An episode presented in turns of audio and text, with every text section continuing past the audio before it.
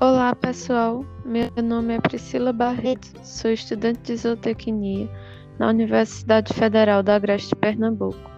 No podcast de hoje vou falar sobre um assunto importante para a nutrição de ruminantes, a biohidrogenação, que nada mais é do que um biohidrogênio a uma das ligações de carbono, para que o ácido graxo se torne saturado. Para que isso ocorra, os ácidos graxos devem estar na forma não esterificada ou livre. De acordo com o graxo que estiver fazendo parte do lipídio que esteja chegando no rumen via alimento, pode-se ter dois tipos de ácidos graxos, os saturados ou insaturados. Após o alimento chegar no rumen, depois do consumo, alguns microorganismos, como exemplo as bactérias, butirivibrio, fibrissolvens, a maioria dos organismos ruminais não possuem lipases.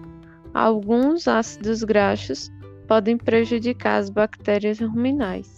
A biohidrogenação é um mecanismo de defesa, tornando-se muito importante no rumen, devido ao metabolismo dos ácidos graxos insaturados.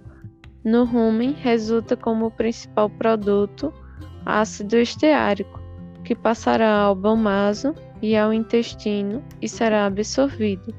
O normal processo da biohidrogenação dos ácidos graxos oleico, linoleico e linolênico formará ácido esteárico, mas em algumas condições ocorrerão alterações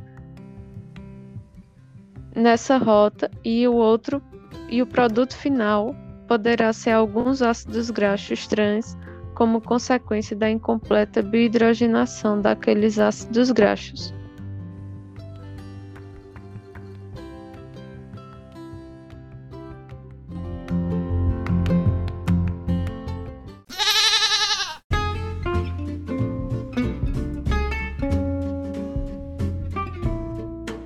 Pronto, pessoal. Esse foi o podcast de hoje sobre o processo de biohidrogenação ruminal. Espero que tenham gostado. Obrigado pela atenção. Até breve.